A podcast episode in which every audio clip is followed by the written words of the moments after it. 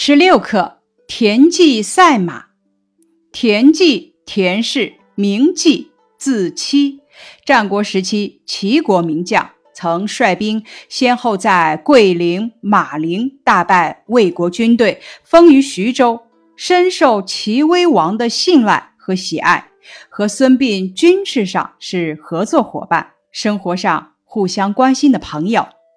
孙膑，战国时期齐国人。大军事家孙武的后代，孙膑早年曾与庞涓一起拜师学习兵法，后遭庞涓陷害，遭受酷刑，被挖去双膝，面上刺字。后来他被齐国人救走，齐国大将田忌用贵客礼节接待了孙膑，他因帮田忌赛马，赢得了齐威王的赏识，被提拔为。齐国军师，他曾用围魏救赵之计缓救被魏国大军围攻都城而危在旦夕的赵国，后助田忌在马陵之战再次战胜魏军。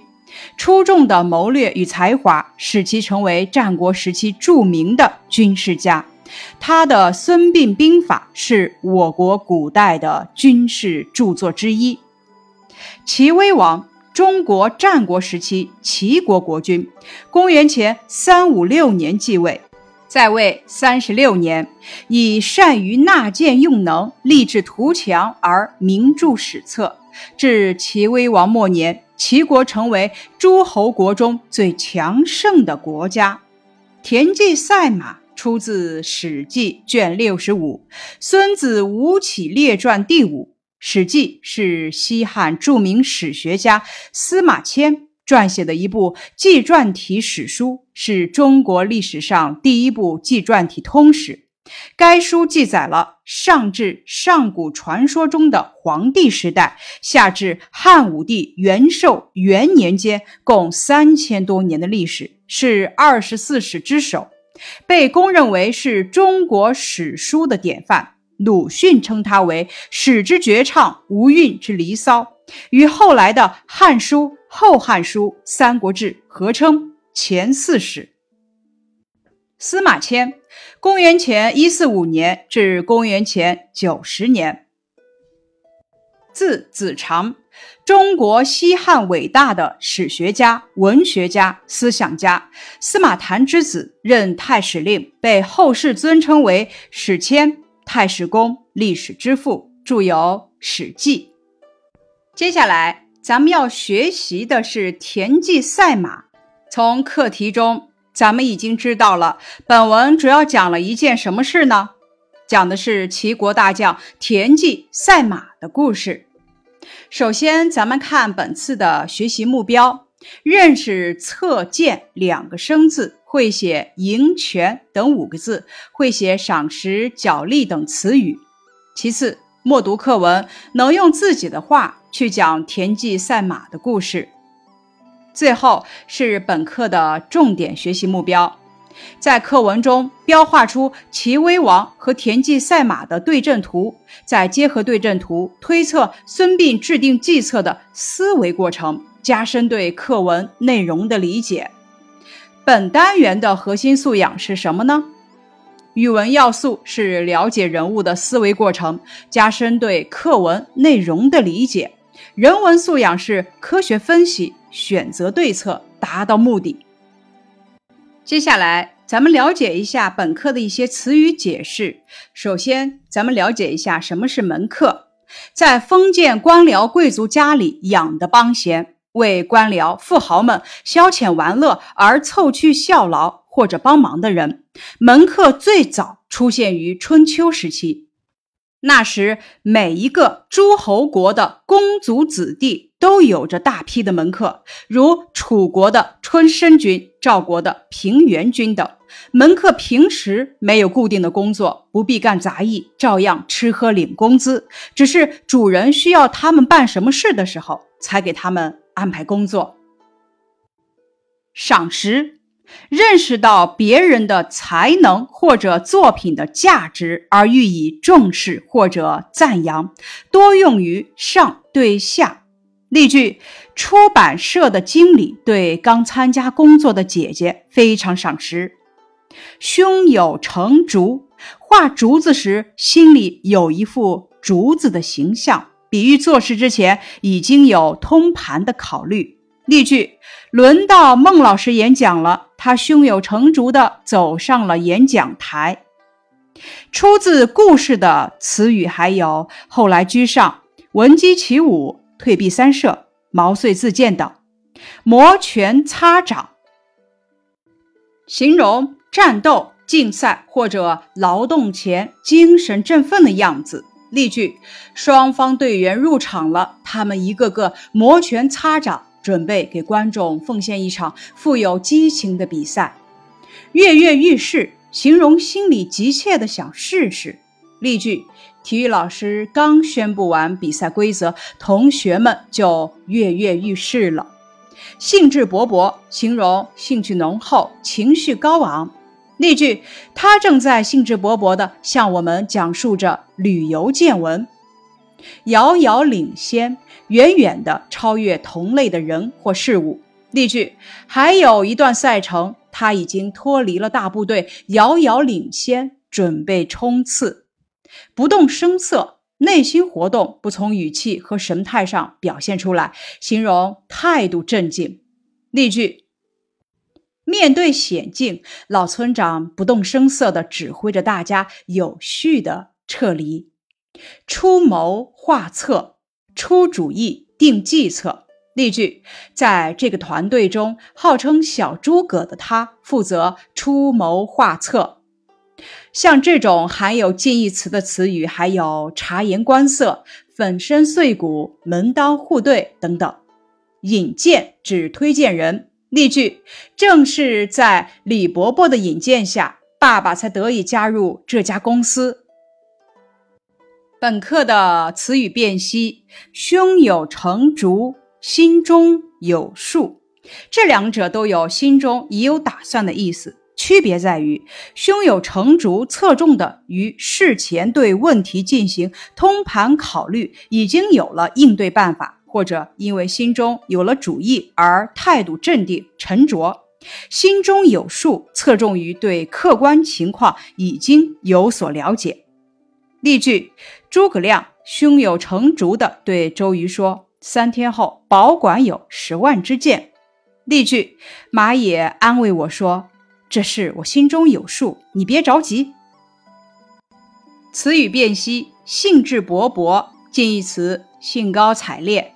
这两个词语呢，不同之处是兴致勃勃强调的是兴趣浓厚，而兴高采烈呢，强调的是情绪热烈。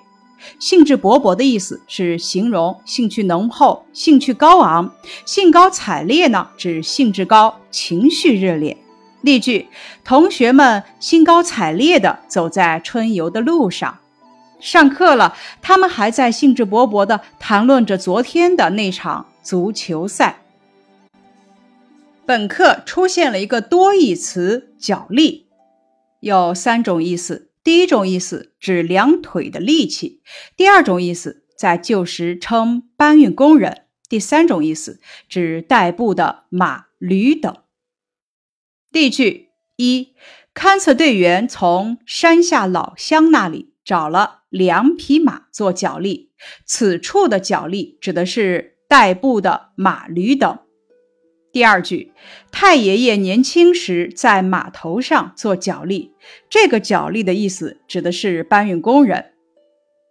第三个句子：足球运动员的脚力都很好。此处的脚力指的是两腿的力气。本单元的多音字，如果没有差错的话，出差这么久的爸爸，差不多本周就要回来了。他悄然离开后，会议室变得静悄悄的。本课的多音字，场，组词广场、场地；长组词长院、打长。当表示平坦的空地，多半用来托立晒粮食的时候。或者是做量词用，多用于一件事情的经过的时候，读长，如打长长院、一场雨。当表示住所能够适应某种需要的较大地方，或者戏剧的一节，或者用作量词用于文体活动等时，读场，比如会场、广场、现场、一场电影。本课的近义词：赏识，近义词欣赏；胸有成竹，近义词成竹在胸。引荐近义词推荐，跃跃欲试近义词摩拳擦掌，信任近义词相信，兴致勃勃近义词兴高采烈，猜测近义词预测，遥遥领先近义词一马当先。本课的反义词：赏识反义词厌烦，胸有成竹反义词束手无策，信任反义词。怀疑、跃跃欲试反义词韬光养晦，满意反义词失望，兴致勃勃反义词索然无味，遥遥领先反义词一落千丈。本课的词语拓展，带有人体部位或者器官名称的成语有：胸有成竹、目瞪口呆、心灵手巧、耳目一新、提心吊胆。本课出现了一个多音词“一场”，一场只用于事情的经过，用法呢是常用作数量词。例句：一场透雨让庄稼喝了个够。一场，第一种意思指戏剧的一节。例句：一场戏他演了六遍，导演才满意。第二种意思用于文体活动，常用作数量词。例句：课余时间，他给同学们跳了一场舞。拓展，咱们讲一下关于孙膑的故事。孙膑初到魏国的时候，魏王要考察一下他的本事，以确定他是否真的有才华。一次，魏王召集众臣，当面考察孙膑的智谋。魏王坐在宝座上，对孙膑说。你有什么办法让我从宝座上下来吗？庞涓出谋说：“可在大王座位下生起火来。”魏王说：“不行。”孙膑说：“大王坐在上面，我是没有办法让大王下来。不过，大王如果是在下面，我却有办法让大王坐上去。”魏王听了，得意洋洋地说：“那好。”说着。就从座位上走了下来，还说：“我倒要看看你有什么办法让我坐上去。”周围的大臣一时没有反应过来，也都嘲笑孙膑不自量力，等着看他的笑话。这时候，孙膑却哈哈大笑起来，说：“我虽然无法让大王坐上去，却已经让大王从座位上下来了。”这时，大家才恍然大悟，对孙膑的才华连连称赞。咱们再讲三个以少胜多的历史故事。首先讲的是长勺之战。长勺之战发生于周庄王十三年。公元前六八四年的春天，它是春秋初年齐鲁两个诸侯国之间进行的一场车阵会战，也是我国历史上后发制人、以弱胜强的一个著名战例。第二场战例是赤壁之战，以少胜多。赤壁之战。是孙刘联军面对强敌而不惧，扬水战之长，巧施火攻，以弱胜强，创造了辉煌的战绩，是中国历史上以少胜多的著名战例。最后再看官渡之战，官渡之战是曹操与袁绍争夺北方霸权的转折点。官渡一战之后，曹操终于一反之前对袁绍的劣势，为自己统一北方奠定了基础。